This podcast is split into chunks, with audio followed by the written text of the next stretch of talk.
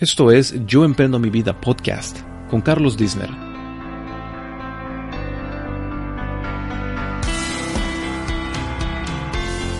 Bienvenidos a este episodio de Yo Emprendo Mi Vida.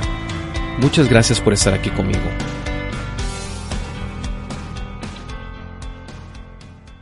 ¿Qué tal amigos y amigas? Estamos aquí en un nuevo episodio de un podcast. Estamos con la psicóloga Karen Barbosa, Balboa. Ella es originaria de Chilpancingo Guerrero, estudió psicología en Chilpancingo Guerrero y cuenta con una especialidad en educación especial. Ha tomado cursos y talleres para curar emociones, sanar heridas corporales y cómo equilibrar, estabilizar las emociones. Le encanta trabajar con niños y el servicio altruista. En la actualidad trabaja en una preparatoria como interventora, imparte clases de psicología y orientación educativa hace mercadeo en red desde hace cuatro años y tiene una escuela de baile taitiano.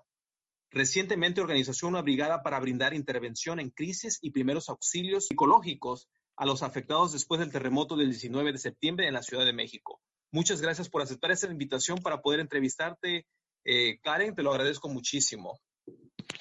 Gracias, muchas gracias, bonita noche. Karen, hay algo que, que me, se me olvidó a mí agregar en esta introducción que te acabo de dar. ¿Hay algo, ¿Nos puedes hablar un poco de ti, de tu profesión un poquito más? Claro que sí. Soy psicóloga, como ya lo mencionabas, y efectivamente tengo una especialidad en educación especial. Por lo tanto, uno de los trabajos que realizo de todos los días es dar regularizaciones a niños que tienen algún tipo de discapacidad.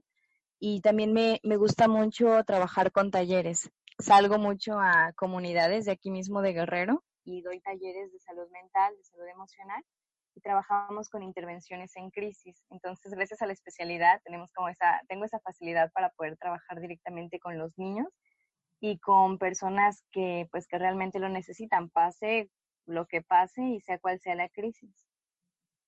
Excelente, muchas gracias. Oye, y antes que entremos aquí de lleno, me dio mucha curiosidad y vamos a hablar de lo demás también, de que tienes una escuela de baile taitiano. ¿Nos puedes oh, decir un poquito más? Eh, se me hizo curioso cómo, eh, cómo es que tienes una escuela de baile taitiano. Sí, pues llevo 12 años practicando las danzas polinesias, que es el hawaiano y el taitiano específicamente. Aprendí aquí en un curso de verano y después me fui a la Ciudad de México y lo estoy aprendiendo más después regresé a Chilpancingo y continué con, pues, con el aprendizaje. Entonces, al estar tomando talleres tanto en directo, en, online, y estuve tomando también talleres presenciales, entonces como a mí me encanta, me encanta bailar tanto la salsa como el tahitiano. Pero la escuela en la que yo pertenecía se cerró, entonces la maestra se casó, se fue de Chilpancingo y pues ya no había otro lugar ni, ni nada para poder aprender ni para poder bailar. Entonces como que empecé a juntar algunas amigas y empezamos a bailar solitas, éramos como cuatro chicas y poco a poco como esas amigas empezaron a invitar amigas y amigas y amigas y entonces empezamos a hacer coreografías y a presentarnos en escuelas y en parques y todo.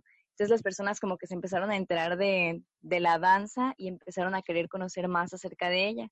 Así que tuve la oportunidad de tomar un espacio y en ese espacio pues ya lo acondicioné y ahora es donde imparto las clases de danza taitiana y hawaiana. Oh, mira, muy curioso, ¿eh? Usualmente siempre ves una escuela de salsa, de cumbia, pero taitiano, te felicito, muy bueno. ¿Tienes alguna página de internet ahí para, para, ver, para verlos o no, no tienen una página de internet? Sí, apenas, de hecho no tiene mucho, tiene como unos meses que una amiga y yo abrimos la página en Facebook y se llama Noelani, Noelani Danzas Polinesias. Ah, Ese es el nombre de la academia. Así que gracias a, la página de Facebook, pues es como también han estado llegando algunas otras personas a nosotros. Ah, ok, perfecto. Entonces vamos a, ir a ver ahí los vales taitianos. ¿Qué te parece? Claro que sí. Muchas gracias. Muchas gracias. Y ahora sí, entrar a lo lleno. Eh, una de las razones por la que te quise entrevistar es que como psicóloga nos puedes decir, primeramente, como empresarios o como emprendedores, a veces tenemos, sentimos una ansiedad porque queremos abrir un negocio, pero no sabemos cómo, o tenemos muchas ideas y no sabemos cómo. Y he conocido a personas que se sienten abrumados o abrumadas por tanta cosa que hacer para abrir un negocio y nos entra esa, esa ansiedad o esa depresión, ese estrés, como le llaman. Primeramente, me gustaría saber si hay alguna diferencia entre la ansiedad y la depresión y si la hay, ¿cuál es la diferencia, Karen? Sí, pues ambos son trastornos mentales. Es un, un trastorno es un desequilibrio o un desajuste mental que tenemos las personas. Entonces, efectivamente, se presentan ante una situación en donde nosotros sentimos o sabemos que está fuera de nuestras manos resolverlo. Pero sí es diferente porque mientras la ansiedad es por buscar soluciones a futuro y, no saber cómo resolverlas, la depresión es algo crónico, eh, se da por una emoción de, tristeza. Entonces, cuando una persona está triste y la tristeza llega de manera prolongada o no se logra trabajar bien, o nuestro cerebro deja de producir ciertos neurotransmisores que son los que estimulan la felicidad y la alegría y todo, es cuando entonces nosotros comenzamos a tener algunos, algunas, algunos síntomas como la anedonia, que es cuando dejamos de sentir placer por hacer ciertas actividades, o la alexitimia, que es cuando nosotros dejamos de reconocer nuestras propias emociones. Entonces, ya cuando nuestra tristeza ya va prolongada por más de dos años, ya es cuando nosotros ya podemos decir que ahora sí tenemos depresión y es cuando necesitamos ayuda de algún experto para que nos ayude pues a trabajar con, con esta tristeza que ya es de manera prolongada. Y pues la ansiedad pueden ser, se puede llevar por crisis o se puede presentar por crisis breves o por crisis prolongadas también. Y generalmente los ataques de ansiedad pues son algunos síntomas generales como que la falta de respiración o las taquicardias que se dan o los dolores de cabeza o que sentimos ciertos síntomas como sudoración o, o estrés, como de verdad esos pequeños bloques, no sé, que, que bloquean nuestra mente en el momento y evitan que pensemos a futuro.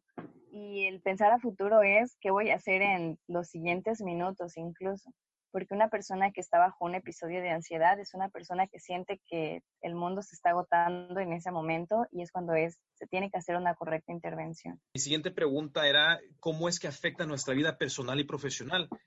Y creo que lo acabas de decir también, porque estamos preocupados por el futuro cuando ni siquiera ha pasado y nos sentimos con esa ansiedad. Entonces, ¿qué es lo que nos puedes, en lo que tú has visto en tu experiencia, cómo es que le afecta a las personas, tanto en lo profesional como en lo personal, Karen? principalmente en el control de los pensamientos, porque como nosotros a veces estamos acostumbrados y llevándolo como que al plano laboral, a veces estamos, nos exigimos más a nosotros mismos y queremos que las cosas salgan pues a la perfección siempre. Y a veces por tener las expectativas como que súper elevadas las llevamos a un plano no realista. Y es cuando comienzan los primeros síntomas de esa ansiedad que nosotros comenzamos a sentir, porque nos estresamos y este estrés nos produce un estado de malestar en nuestro cuerpo, tanto en la mente como en el cuerpo, y nos sentimos cansados y frustrados y nos enojamos y todo, porque no se resuelve o no llega a pasar como nosotros esperábamos que pasara.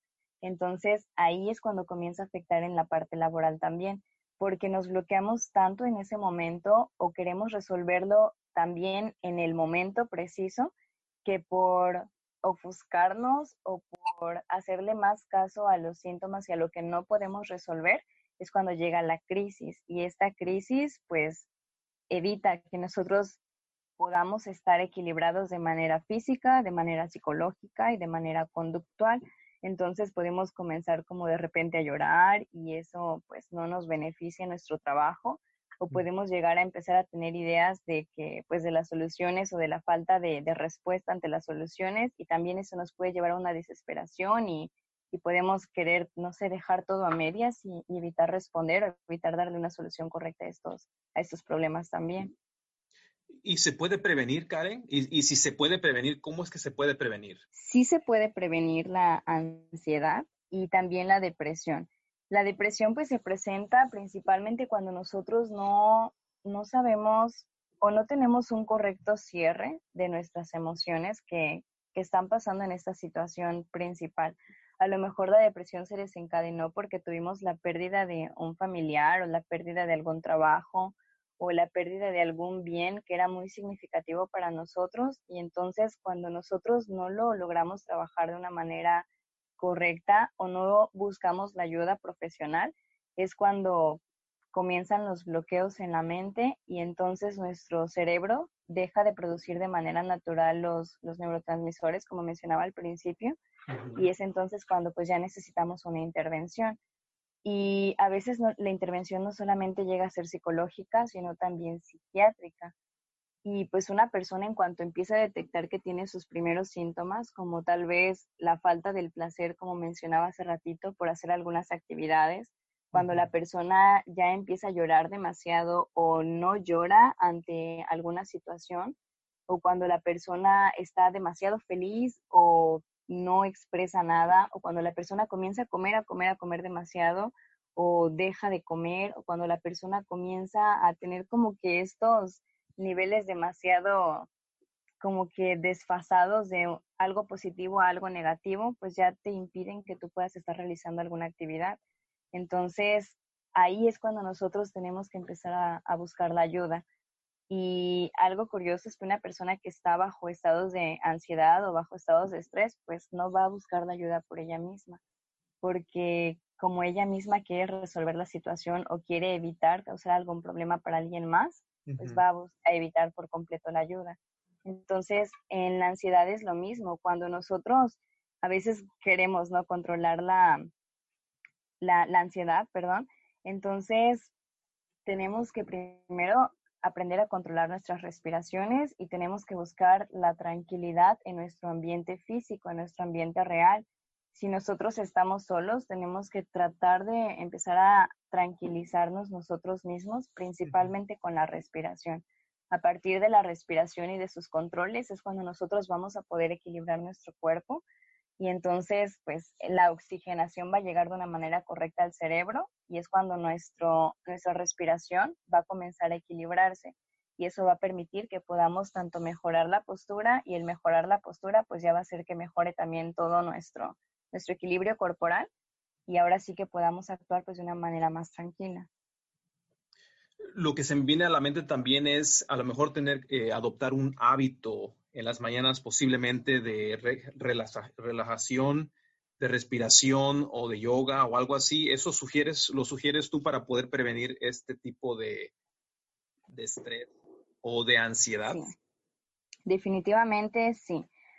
Hay demasiados como, bueno, hay varios tipos de intervenciones que nosotros podemos utilizar para ambas y lo que yo siempre recomiendo es la activación física porque si nosotros estamos primero alimentándonos bien, si nos alimentamos de una manera correcta, eso le manda la señal a nuestro cerebro de que las cosas están tranquilas, de que las cosas están bien.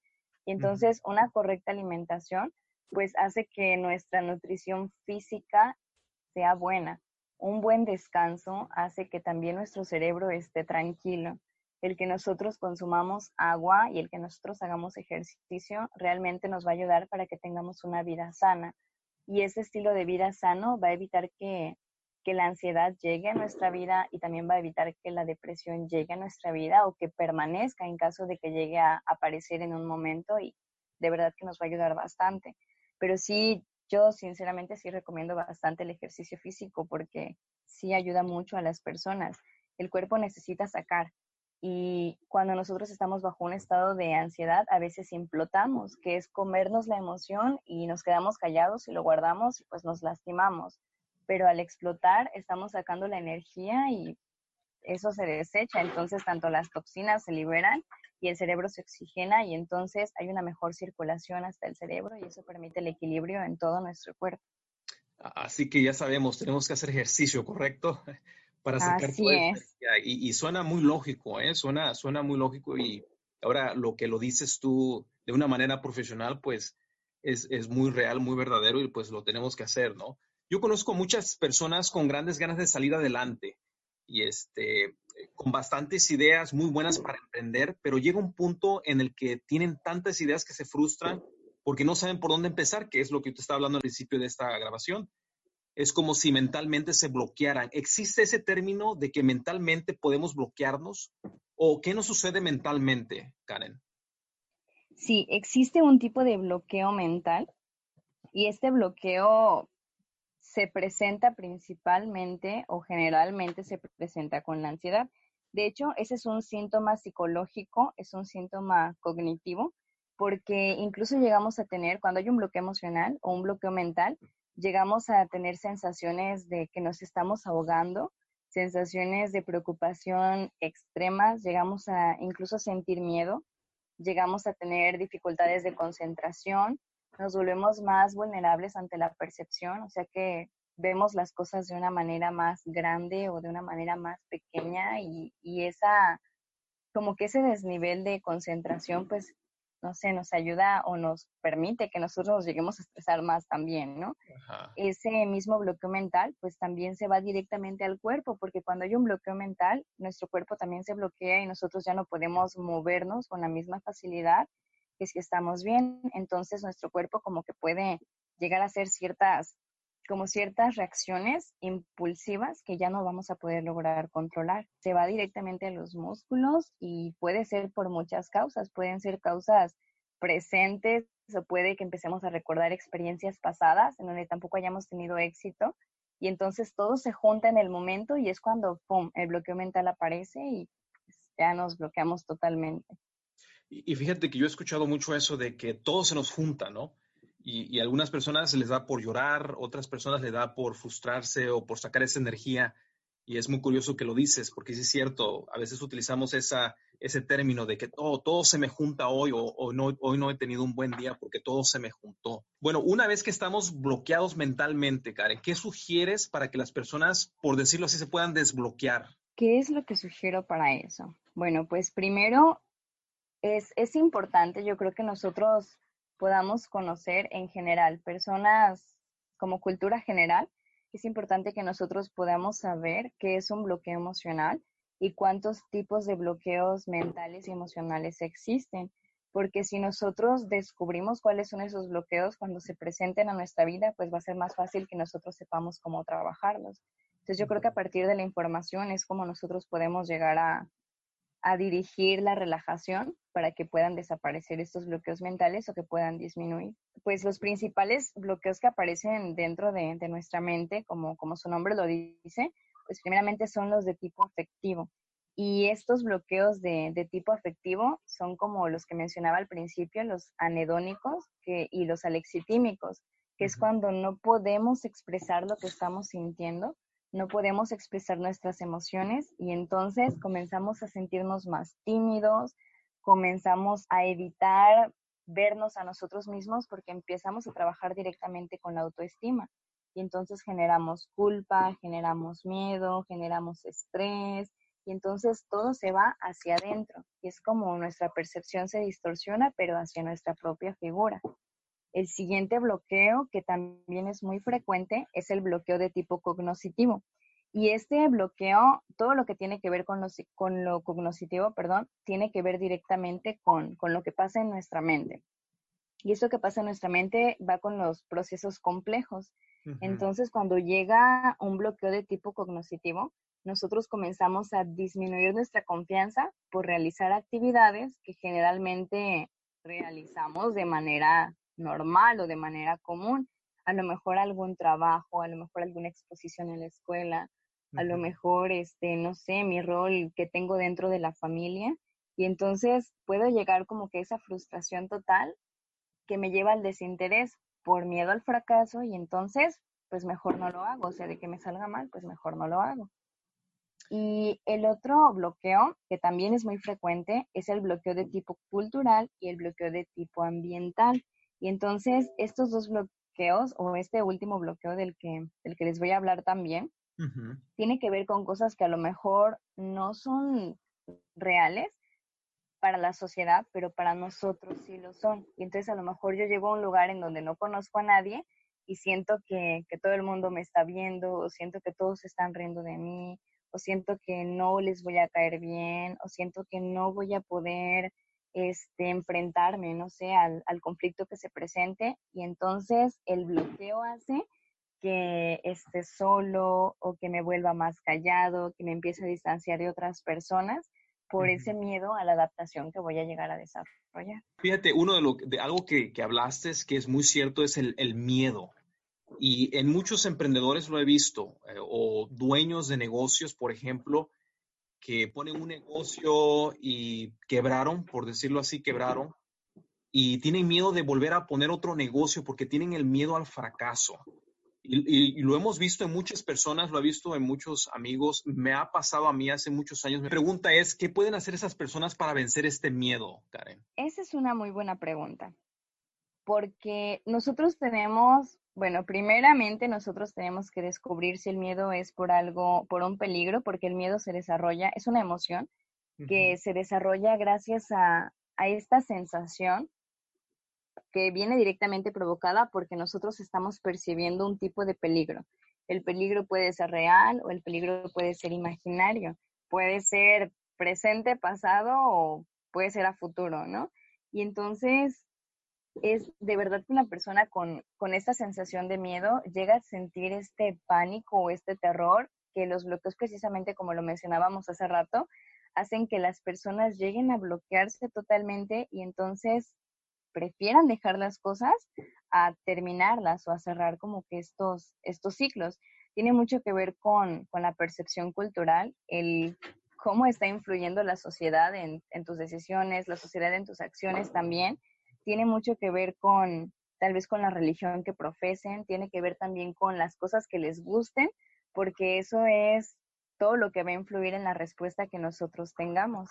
Entonces, algo que puede ayudar bastante para que la persona pueda controlar su miedo es primeramente, y regreso a las mismas técnicas, tiene que ser o tiene que aprender a controlar su respiración. Una persona con un miedo tiene que saber que pues lo tiene que enfrentar. Y más si es una situación real o imaginaria, pues la persona tiene que aprender a controlarse a sí misma. Y el control del miedo, pues la tiene que llevar primeramente con, con el control de la respiración. Y eso es algo que, que muchos congresos de salud incluso lo, lo recomiendan, porque si nosotros podemos controlar nuestra respiración, de verdad que eso nos va a ayudar bastante a relajar todos nuestros músculos y vamos a poder trabajar de una manera pues más tranquila, más asertiva y vamos entonces a poder darle un giro total a nuestro desempeño dentro de nuestros trabajos. Porque, no sé, yo pienso principalmente en los empresarios, como ellos, ellos son los dueños de sus propias empresas, son los dueños de sus propios negocios y de ellos depende el equilibrio total de las personas que se están relacionando en ese, pues en ese lugar o en ese medio.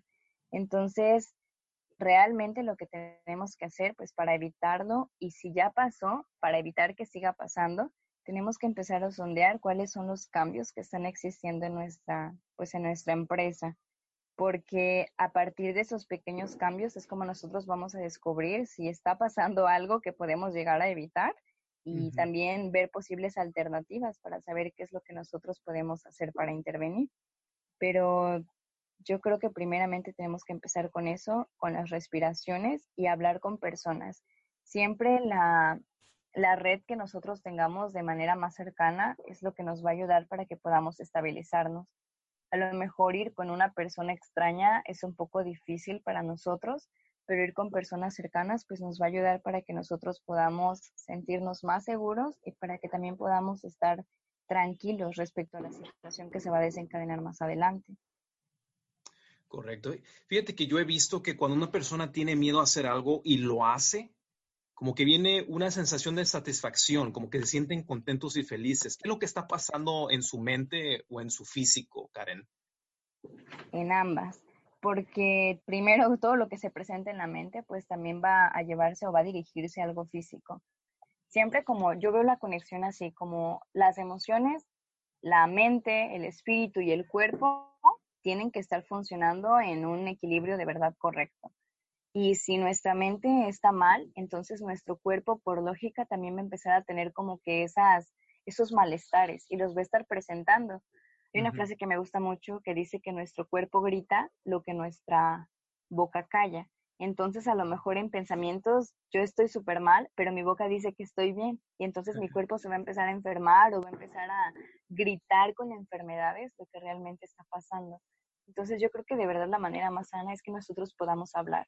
El habla siempre va a ser una manera en la que nosotros vamos a poder estabilizarnos de cualquier manera. Porque si nosotros nos callamos y evitamos decir ciertas cosas o pensamos y nos sentimos como que podemos con todo y nos guardamos todo y nos apechugamos siempre todas las cosas, esto nos va a estar destruyendo porque pues somos seres humanos y a veces pues sí nos sentimos como bien perfectos y sentimos que no nos pasa nada y nos queremos poner ciertas máscaras y en vez de hacernos un beneficio, pues estamos afectando nuestro propio bienestar. Entonces, siempre vamos a necesitar de una persona que nos puede estar guiando e incluso de nosotros mismos. La buena comunicación con nosotros mismos es lo que nos va a ayudar a sentir que todo está tranquilo, a buscar soluciones ante los conflictos que se presentan, reales o imaginarios, y a estar bien. Eso es lo más importante. Fíjate que, que excelente, lo que tú, excelente consejo el que nos acabas de decir. Lo que acabas de decir es muy cierto.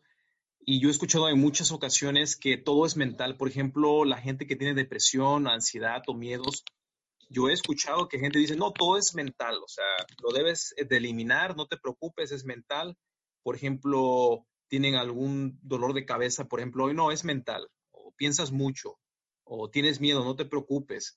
Pero yo, por experiencia propia, he visto que no es todo mental, también hay una afectación a tu cuerpo, y lo hemos estado hablando durante esta entrevista, eh, con lo que tú nos has, nos has dicho sobre la ansiedad, sobre la depresión, sobre el estrés. ¿Es verdad que todo está en la mente? O sea, ¿realmente esas situaciones pueden afectar nuestra mente e incluso nuestra salud en general, Karen? Claro que sí. Hay algo que, que, a mí de verdad como que también me sorprende mucho y es que a veces como personas hablamos y hablamos sin información en nuestras manos, ¿no? Entonces, no sé, yo a veces a mí me molesta mucho no escuchar a personas que dicen, ay, es que se está loco, o es que se está loca, o es que tiene depresión y no se quiere curar a sí misma. No, es una enfermedad. Entonces, es algo con lo que nosotros de verdad tenemos que informarnos bastante bien, porque es como si nos burláramos de enfermedades físicas, como a lo mejor si yo fuera por la calle diciendo, ay, es que ese tiene cáncer y no se quiere curar. No, es porque tu cuerpo está dejando de producir ciertas sustancias o porque se está contaminando y entonces aunque tú quieras y tengas toda la voluntad, a veces no puedes y no puedes porque tu cuerpo está lastimado. Y es lo mismo que pasa con la mente. De verdad que aunque la persona quiera mejorar y aunque la persona quiera cambiar y todo, a veces sí necesita de otros elementos externos como la psicoterapia. La psicoterapia les va a ayudar bastante a que ellos puedan mejorar y a que puedan estabilizar emociones, mente, cuerpo, todo, y que puedan sí mejorar de verdad en gran manera y su calidad de vida, pues, se dispare, pero de manera positiva. También a veces es necesario consumir algunos medicamentos y de eso se encargan los psiquiatras. Cuando nosotros tenemos tos o un dolor de cabeza prolongado o tenemos alguna enfermedad que ya nos está afectando, pues acudimos al mejor médico.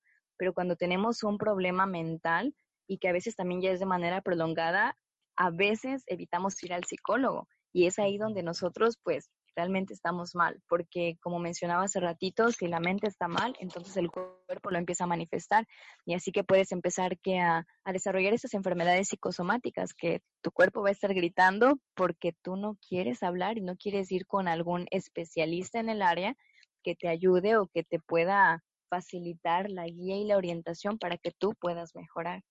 Entonces, de verdad que la información es básica para todos nosotros, para que si realmente queremos ayudar a otras personas, pues tenemos que comenzar primero conociendo nosotros mismos sobre estas enfermedades mentales que sí son reales y pues saber que hay soluciones, que no porque la padezcas, pues ya vas a permanecer así eternamente, a menos que sea una psicosis, pues es cuando los tratamientos pueden llegar a, a ser un poquito más, más fuertes o pueden llegar a ser eternos, ¿no?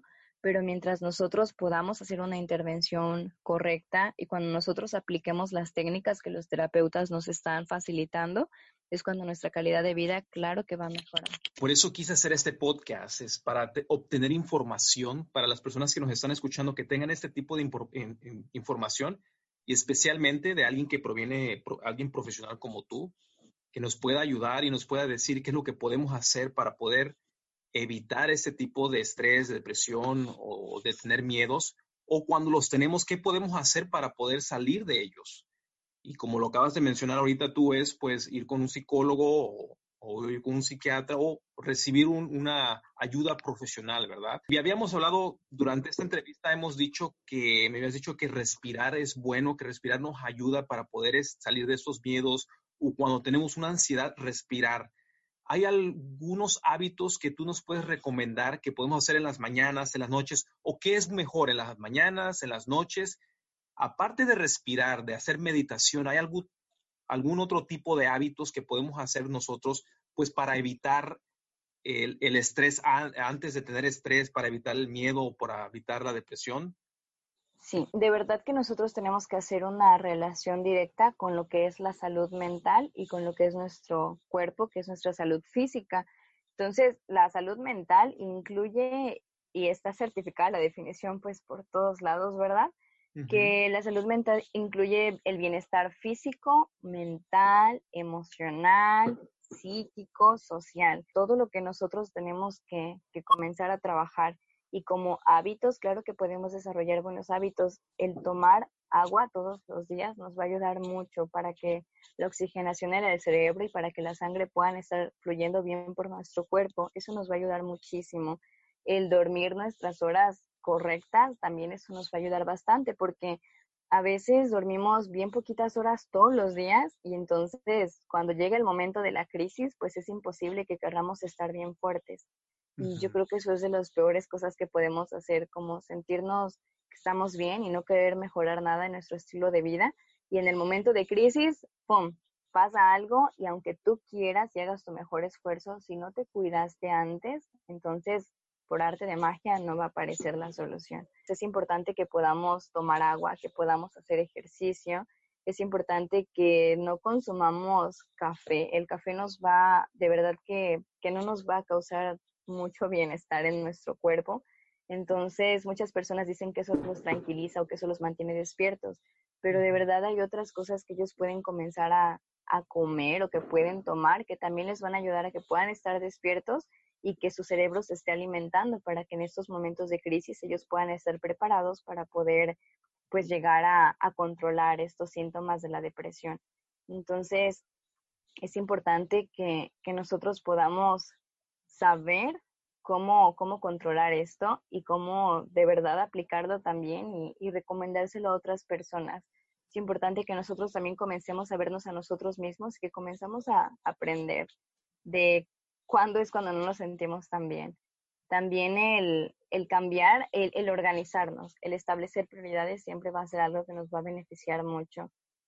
De verdad que también el, el, hacer ejercicios mentales, el leer cosas buenas, escuchar audios o invertir tu tiempo en cosas que te ayuden a crecer mentalmente, eso te va a ayudar a que tú tengas una buena actitud.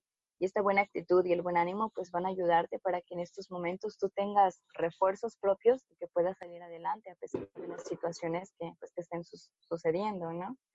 También el, el pensar en ti, el, el trabajar con tu autoestima, de verdad que todo eso te va a ayudar para que tú puedas aumentar tu calidad mental, entonces puedas controlarte a ti mismo. ¿Algún consejo de cómo podemos ayudar a nuestra autoestima? Sí.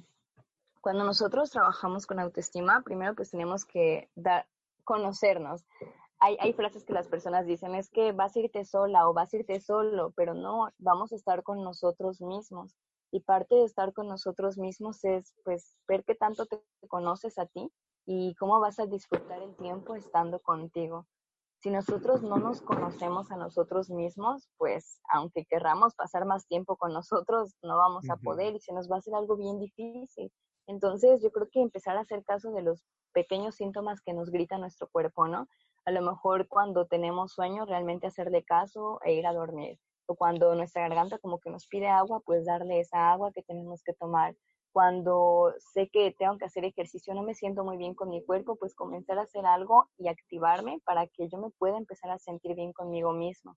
El hacer cambios siempre nos va a ayudar para que podamos tener una mejor comunicación con nosotros y que podamos estabilizar nuestra mente para que se refleje. Una mente sana se proyecta y las personas lo notan cuando tú estás bien o acabas de leer un buen libro, las personas te ven diferente. Cuando tú sales de una conferencia o cuando sales de algún taller que te gustó mucho o sales de alguna sala donde aprendiste, tú expresas felicidad y las personas lo notan. Y cuando las personas te dicen, es que tú tienes algo porque te ves feliz y, y realmente reflejas eso, los demás quieren estar contigo y entonces tienes que aprender, invierte mucho en ti Este es el mejor consejo de verdad que nosotros podemos comenzar a aplicar ya. Invertir en nosotros mismos para que esa inversión que vamos a hacer de manera personal, pues las personas lo puedan percibir y al percibirlo los demás, pues van a aprender de nosotros y van a querer compartir más tiempo también con nosotros mismos. Excelente consejo, o sea, invertir en nosotros mismos, por lo que puedo escuchar aquí, que la clave es tener buenos hábitos, ¿correcto? Así es. Y nos has dicho una variedad de hábitos que podemos adoptar. Uno de ellos que me dijiste es dormir, tomar mucha agua, hacer ejercicio, respirar. Fíjate algo sobre dormir. A veces, como a veces tenemos tantas cosas que hacer y decimos, no, pues nos acostemos malos hábitos de acostarnos tarde, ¿no? 12 de la noche, una de la mañana, levantarnos temprano, porque siempre decimos que no tenemos tiempo. Ah, algo curioso, cuando yo estuve en la universidad, en, el dormitorio, tenía una persona que estaba conmigo en el, mismo cuarto. Cuando nosotros íbamos a tener un examen, yo me quedaba hasta las 12 de la noche estudiando y estudiando, y él no, él a las 10 de la noche, siempre a las 10 de la noche antes de un examen, él se dormía. él, aunque se sintiera preparado o no preparado, él a las 10 de la noche él se dormía. Y yo pues me sentía un poco temeroso y quería estudiar más para prepararme más. Y, te digo algo, él siempre tuvo mejor calificación que yo y yo se supone que estudiaba mucho más. Entonces me di cuenta de que dormir es necesario para que tu mente pueda, me imagino, estar fresco. ¿Qué es lo que sucede con nuestra mente cuando nosotros dormimos ahí? ¿O qué es lo que estaba pasando? ¿Por qué él estaba teniendo mejor educación, perdón, mejores este, resultados, Karen? A lo mejor era más inteligente que yo, ¿no? no, no, no, claro que no a lo mejor influía el que descansaba bastante y que eso yo creo que va a ser lo más evidente en esta respuesta, porque el cerebro necesita descansar, es un órgano, es eso, es, o sea, es un músculo que necesita también su descanso, su merecido descanso. Entonces, si nosotros lo estamos alterando, no va a funcionar, aunque nosotros lo obliguemos a que funcione bien, no va a funcionar bien y no va a funcionar bien porque se está haciendo como que pues viejito, ¿no? Entonces, esa degeneración que está teniendo nuestro cerebro impide que al siguiente día nosotros podamos estar atentos. Y él va a tener sueño y él quiere dormir y necesita que respetemos esas horas que él está teniendo. Entonces, a veces pasa que nosotros dormimos bien un día y al siguiente día dormimos súper mal o algo que siempre escucho, ¿no? Que dormimos pero no descansamos. Y entonces, ¿qué es lo que está pasando ahí? Hay algo en nuestra vida diaria que está evitando que nosotros tengamos pues una buena salud y que tengamos un buen descanso también. Entonces, de verdad que el descanso sí ayuda porque el cerebro se pues está descansando y el siguiente día un cerebro descansado pues está más atento y esa atención permite que ante todos los estímulos podamos estar pues más sensibles y esa sensibilidad pues mejora el aprendizaje. Todo lo que dijiste, ¿eh? Ahora sí por fin lo entiendo, fíjate, muchos tiempos no lo entendía por qué es que él tenía mejores calificaciones, pero todo es lógico, todo, todo, no, todo concuerda, ¿no? ¿Hay algo que te gustaría agregar para nuestra audiencia, Karen? ¿Alguna experiencia que nos quieras compartir sobre cuando, por ejemplo, abriste tu escuela de baile? ¿O alguna otra sugerencia que nos puedas decir para los emprendedores que queremos emprender, pero no sabemos cómo hacerle, nos sentimos abrumados, con miedo? Sí, pues yo creo de verdad que algo que nosotros tenemos que pensar es en, primero, pues en nuestro bienestar. Si nosotros tenemos un correcto bienestar, entonces las cosas que hagamos pues van a estar también bien. Y si hay algo que no estemos haciendo bien, lo vamos a saber y lo vamos a dejar de hacer. Entonces es importante que nos autoanalicemos, que hagamos una introspección de nosotros mismos y que podamos detenernos ante las cosas que sabemos que estamos haciendo que no son correctas, porque obviamente no nos hacen sentir bien. Y, y, como lo decía hace ratito, si nosotros no nos sentimos bien, las personas quieren alejarse de nosotros. Entonces, si nosotros hacemos cosas buenas o comenzamos a hacer cosas mejores, cosas que nos ayuden a crecer de manera personal, se va a notar y esa proyección va a hacer que otros quieran estar a nuestro lado. Y, de verdad que el aumento de conocimiento personal y, la mejora, la inversión en nosotros mismos va a hacer que querramos estar cada vez más innovándonos, compartiendo lo que estamos haciendo y el compartir y prestar servicio a otras personas es lo que va a hacer que demos un plus total en nuestro negocio. A veces las personas están en nuestro negocio solamente porque quieren escuchar un buenos días o quieren un abrazo o quieren que les digamos que se ven bonitas o, o algo. Y esas palabras que de verdad que alimentan bastante la autoestima de los demás. Y una persona va a estar en el lugar en donde se siente bien, pero nosotros no podemos darle amor a otras personas si no nos amamos a nosotros mismos. No podemos hacer sentir bien a alguien más si nosotros mismos nos estamos insultando todo el tiempo. Entonces, de verdad que todo va a empezar desde lo que nos digamos a nosotros, de lo que hagamos con nosotros mismos, desde cómo nos alimentemos, para que sea más fácil compartir lo que hacemos con otras personas. Ellos lo van a ver como algo real y al verlo como algo real, pues van a saber que lo que les estamos diciendo es verdad y lo van a querer hacer también. Y eso nos va a dar un plus a nuestro negocio. Excelente, muy, muchos, muy buenos consejos. Eh, gracias por compartirlo, tu conocimiento. Yo sé que les va a ayudar a, muchas personas que están escuchando este podcast. Y antes de llegar a la última pregunta, porque me gustaría que nos dijeras cómo la gente se puede comunicar contigo, algo que no mencioné contigo al principio, pero me gustaría hacer y que quiero hacer contigo. Mira, para esta última sección yo te voy a decir una palabra y tú con una sola palabra o frase cuando escuches la palabra, dime lo que se te venga a la mente. Son 10 palabras que yo te voy a mencionar y, y tú lo que se te venga a la mente, dilo así, así como viene. ¿Te parece? Sale, me parece bien. Sale, va la primera. Salud. Dormir. Amor. Abrazos. Dinero. Sonrisas. Éxito. Felicidad. Fracaso. Aprendizaje. Comida. Felicidad. Libro. Aprendizaje. Músico. Felicidad. Héroe. Familia. Emprendedor. Fuerza. Excelente. Gracias, muchas gracias, Karen. Y la última pregunta, Karen, ¿cómo se puede comunicar la gente contigo, Karen? Bueno, pues mi página de Facebook es Karen Barbosa. Tengo también un correo que utilizo para fines laborales, que es karen.barbosab.outlook.es. Y pues tengo también mi número de teléfono. yo digo mucho pues, porque aquí en Chilpancingo es la palabra que utilizamos. No te preocupes, yo creo que todos lo dicen. sí. Y este, mi número de teléfono, 74 71 07 21 99. Perfecto, excelente. Muchas gracias. Acabamos de entrevistar a la psicóloga Karen Barbosa Balboa. Muchísimas gracias por aceptar esta invitación a poder entrevistarte que nos digas todo lo que podemos hacer para ayudarnos como emprendedores, para poder de alguna forma controlar, controlar, de alguna forma saber qué es lo que necesitamos hacer cuando tenemos la depresión, los miedos y, eh, cuando estamos enfrentándonos a situaciones que nos causan mucho, mucho estrés. Muchas gracias, Karen. Gracias a, ustedes también por la invitación y pues de verdad que cualquier contacto en el que yo les pueda apoyar nuevamente, pues estoy aquí para servirles. Muchas gracias por estar conmigo y si te gustó este podcast, por favor compártelo. Muchas gracias. Y ya sabes, yo emprendo mi vida.